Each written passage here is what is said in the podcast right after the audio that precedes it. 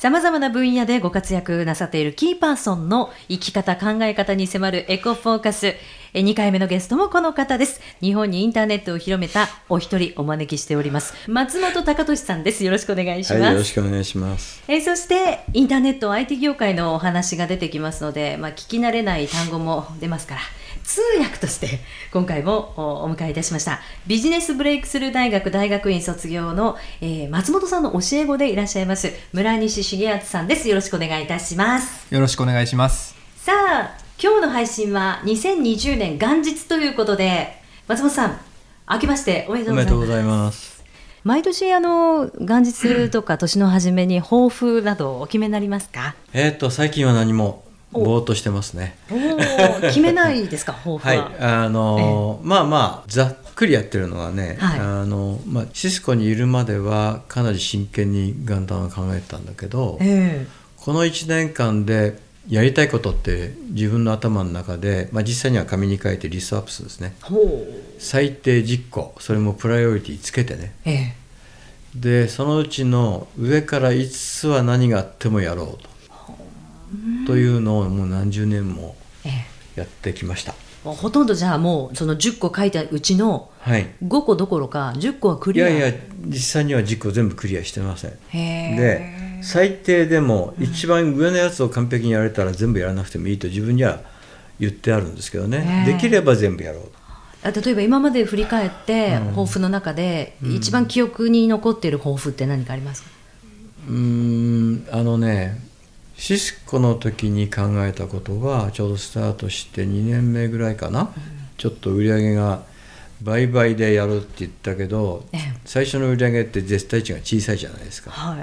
い、ね。3億円の場合6億ですけど、え30億の場合60億ですからね、はい、だんだん厳しくなってくるわけですよ、えでちょうど2年目ぐらいの時に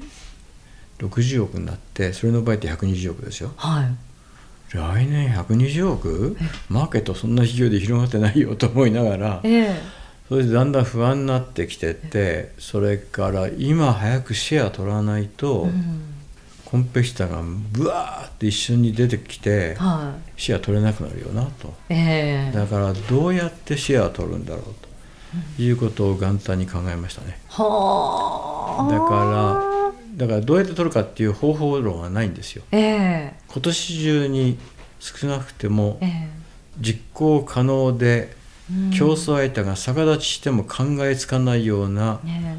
ね、変なアイディアでもいいけどそれやればちゃんとやれば取れるだろうというアイディアを見つけ出すことっていうやつをやりました。はあ、それはもう具体的にこうだという何か案をもうその時には紙に書いたんですね。はい、はい、それって何か覚えてらっしゃいます？言葉としては。ああんまり言わない方がいいんですかねそういうのはね。いやあのちょうどその頃僕は思ったのは、まあ、競争相手がたくさんいました。国産コンピューターメーカー全部競争相手ですからね、えー、ただ彼らはまだ日本でインターネットが将来広がるだろうとは思ったけど今ではないと思うから、うん、みんなルーター作ってるんですけど真剣に売ってなかった、えー、だから私としてのね急がなきゃいけないのは彼らが真剣になる前に日本でシェア取らないと取れないよなって思いましたよね。えー、あのルーターというのは、うん、こうインターネットを広げていくときに、うん、まあ、線でつないでいかなきゃだめじゃないですか、えー、線でね。線と線を、うん、そのつないでいく、まあ、あのこうまあ、電源で延長コードがあって、はい、コンセントさすとこ4つ5つついてるようなやつあるじゃないですか、えー、あれの通信版みたいなものを、まあ、ルーターというんですけれども、えー、あの松本さんが作られてたその、うん、シスコがそのルーターを作ってたんですね、うん、なるほど。じゃあもう一気にシェアいってしまわないといけない、うん、っていうのは例えばまああの国産コンピューターメーカーね、まあまあはい、AC もフィーズも日立も東芝もみんなね、作ってますからもうすでに持ってるわけですから。はい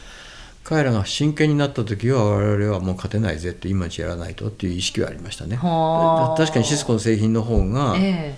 グローバルスタンダードに近いテクノロジーだから、そういう意味では優位性はあるけれども、日本国内だけ考えたらね、そんな甘いもんじゃないと僕は思ってたし。だから彼らが仮に真剣になったとしてもその時には我々はもう先行ってるっていうふうにしないとまずいという意味ではかなりそのいつも頭の中で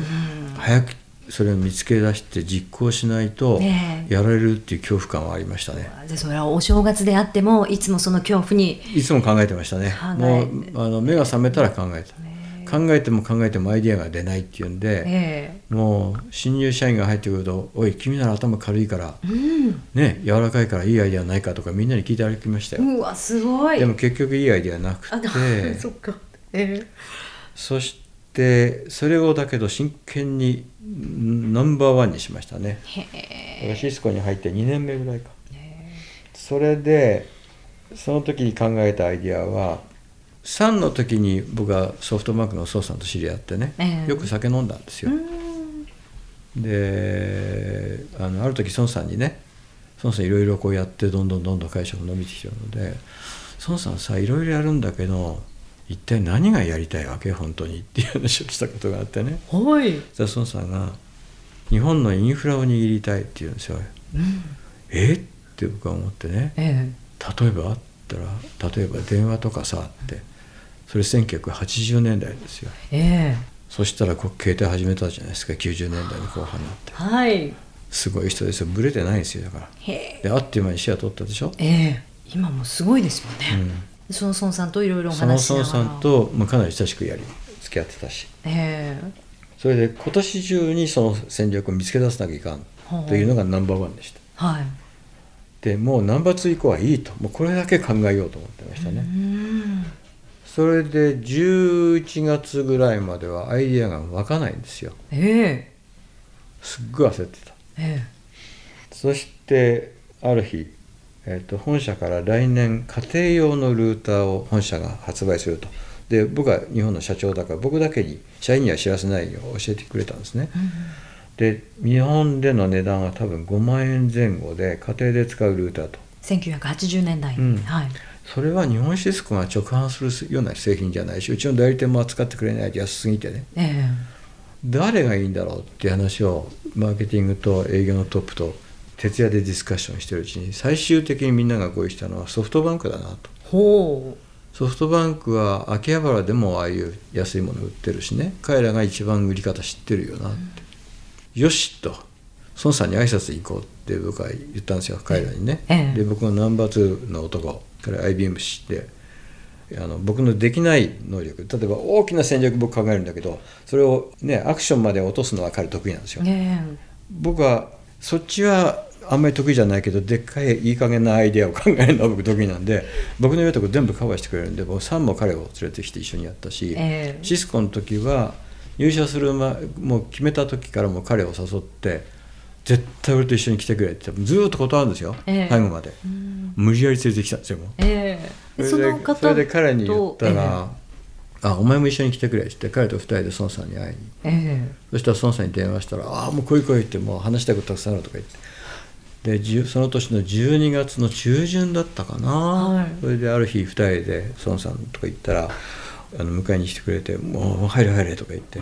いやー孫さんシスコ面白いなってもう会うなりいきなりね、うん。インターネット面白くなるよなって孫さんも全部分かってました。へえさすがですよ、えー、そして2番目に彼が言ったことは「松本さん日本シスコに出資させて」って彼言ったんですよ、えー、その時ですよ僕アイディアがいたの。あれほど苦しんでなかったアイディア。ね、えー、で「あ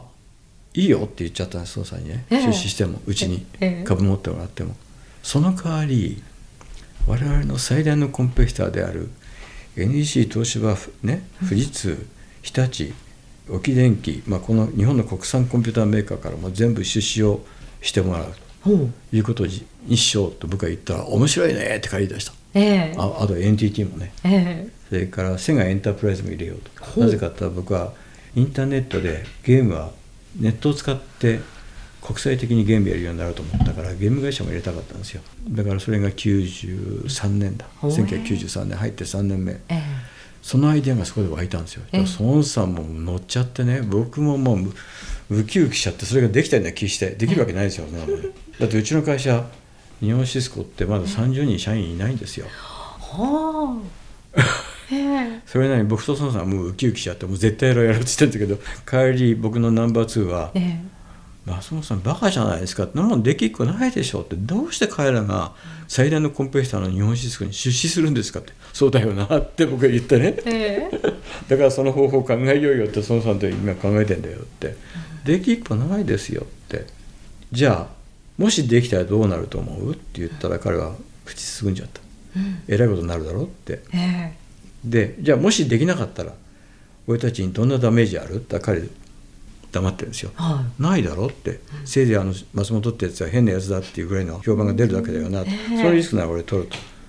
だからやろうって言ったんですよ。はい。やっちゃったんですよ。それが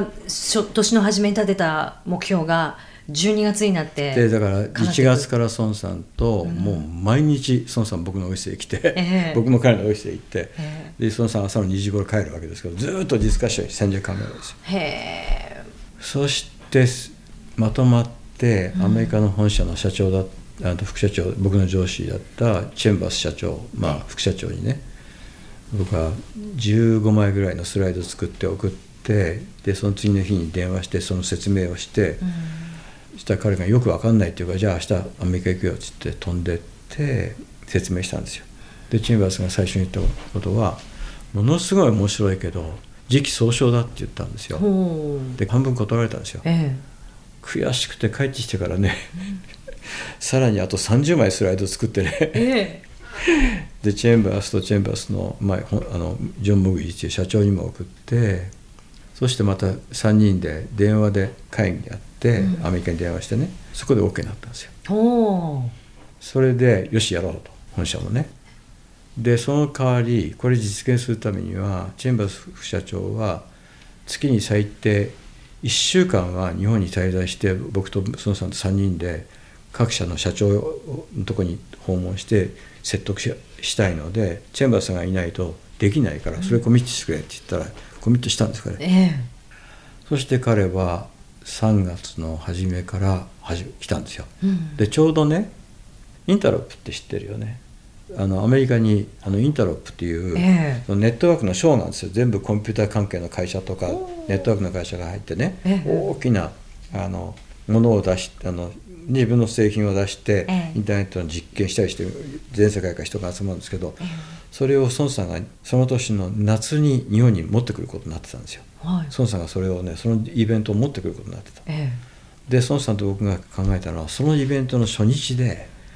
エニシアなんか全部もう合意しているという前提でそこの役員一人ずつ来て出してもらって僕も出てチェンバースも出て孫さんも出て要するに投資を日本シスコに投資する会社の役員全員集めて、ええ、インターナショナルな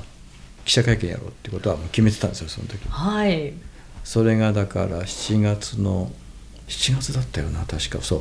第1回目のインタラポを東京でやることになってて、幕張メッセで。そこで記者会見やろうと全世界のプレスを集めてね。っていうとこまで最初から決めてた、えー、いや大変だった。それまでは、うん、まずねどうやって彼らを説得するかっていう戦略も考えて、うん、孫さんと2人でねそしてやりました。それでじあのやいよいよチェンバースも来てもらって3人で最初に行ったのは NEC だったんですよね。はい。剣もほろほろに断られて。ほうそして孫さん3人で午前中に行って断られて午後3人で静かに下向いても元気なくて3人で昼飯食ってでどうしようって言ってる時に一番最初に元気なのは孫さんなんだよね。松本さんもう一回行こうって言うんですよ、えー、だって決済って断られたばっかりじゃんって言うんだけど、えー、いや俺は行くって言うんですよ。チェンバースもあのね「いや決済行ったばっかりまずいでしょ」って言って「うん、いや俺行く」って、えー、一人でも行くってして一人で行かしたらかわいそうじゃないですか。しょうがないからついていくんですよ、えー、また断られるんですよ、はい、そんなことを繰り返しているうちに NEC が最初に OK した、そうしてね1週間前までに3社がまだ入ってなかった、うん、それは日立と富士通とね NTT この3社がねもうガンとしてイエス言わないんですよ、えー、で1週間でこの3社取れるかどうかって話になってね。これで僕とチェンバースはもうこんだけあるからいいかって話になったんで孫さんはガンとしてイエス言わない最後までやるって言うんですよ一人でも、うん、あの時に僕孫さんの凄さ知ったね。だから彼あんなすごいことやれるんですよ。諦めない、ね、諦めない。最後の一瞬まで。尊敬しちゃいましたね。しょうがなくて僕はじゃついてきましたけど。で全部揃った日が記者会見やる2日前ですよこれで記者会見のところにはもう孫さんもチェンバースも僕もあと十何人がブワーッともうロールストリートジャーナルなんか全部来ましたよ。へえ100人ぐらいプレスが来てだって大騒ぎですもんそんなこと、えそして何が起きたと思います？そのイベントまでは新聞やテレビや雑誌でインターネットって言葉出たことないんですよ、えその記者会見の次の日から大騒ぎです NHK では放送するし、うん、新聞テレビ雑誌もう全てがインターネットっていうやつを言い始めたんですよ、えー、これが日本でインターネットがブレイクした最初の年です。だからその前の年の売り上げがちょうど100億になってたんですよ、えー、日本シスコね、はい、3年で。そしてその売り上げあのイベントやったでしょ、うん、もう全部が知ったら日本シスコのセールスマンは今まで売りに行ってもなかなか買ってくれないのに、ね、みんな買いに来ちゃったの。逆に。あもう在庫はなくなっちゃった。ええ。ーで次の年の売り上げいくらだったと思います？100億からいっぺん。に650億って売り上げ、うん、それでその年にアメリカの本社の副社長になった、はあ、チェンバースは社長になったし。うわすごい。それはその元日に立てたその、まあ、抱負から1年とか。そうだね。ちょうど1年後。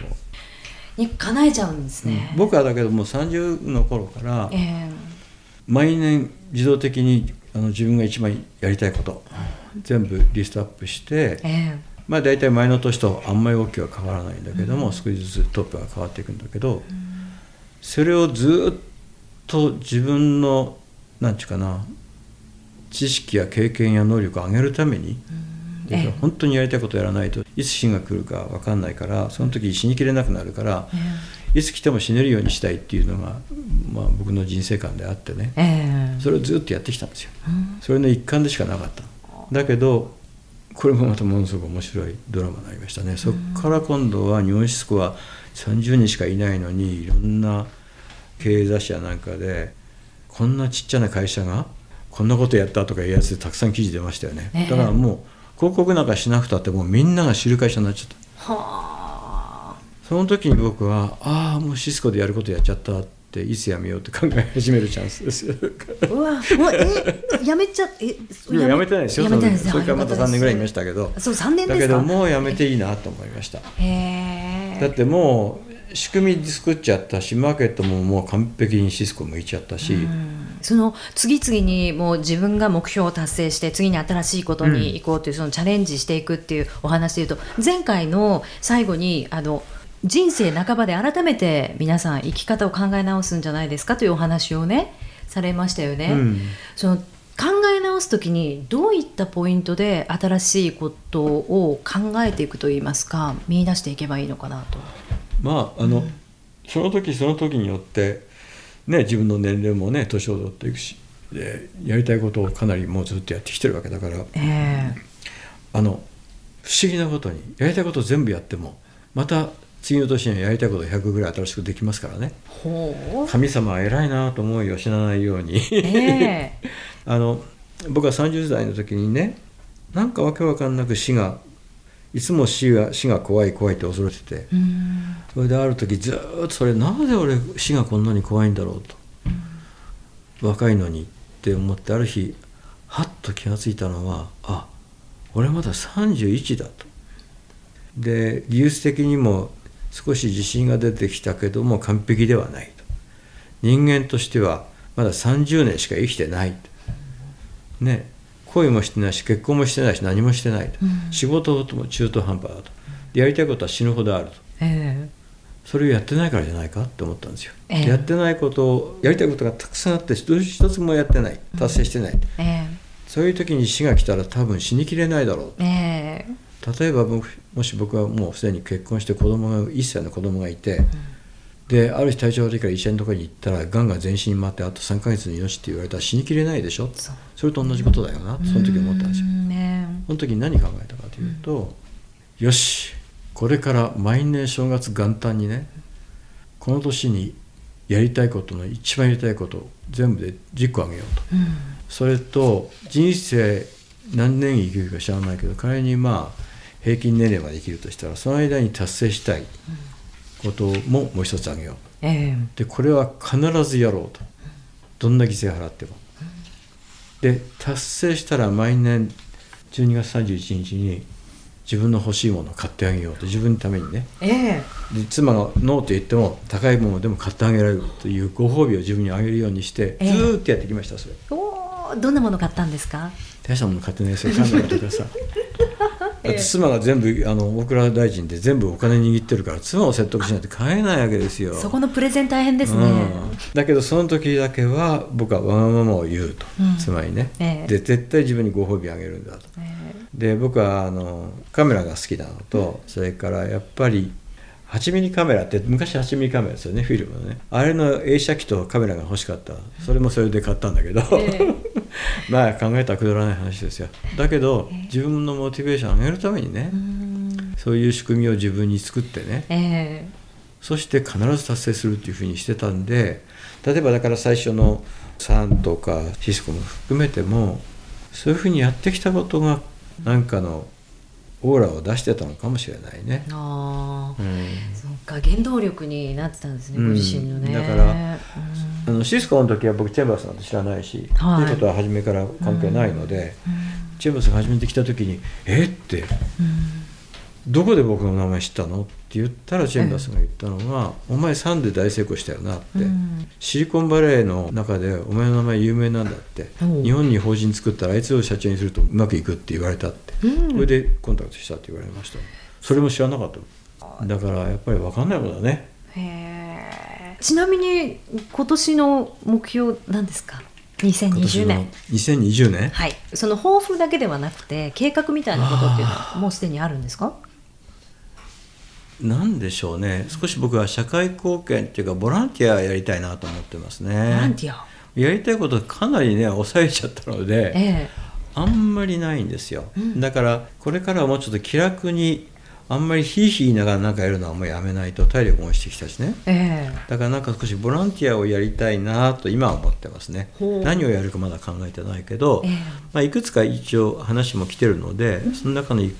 中から考えてもいいかなとは思ってますけど。えーあの実はですねこのねポッドキャストというものを使った番組「エコフォーカス」って、まあ、クリスマスから始まりましたけどポッドキャストっていうものはどうですか？松本さんの中に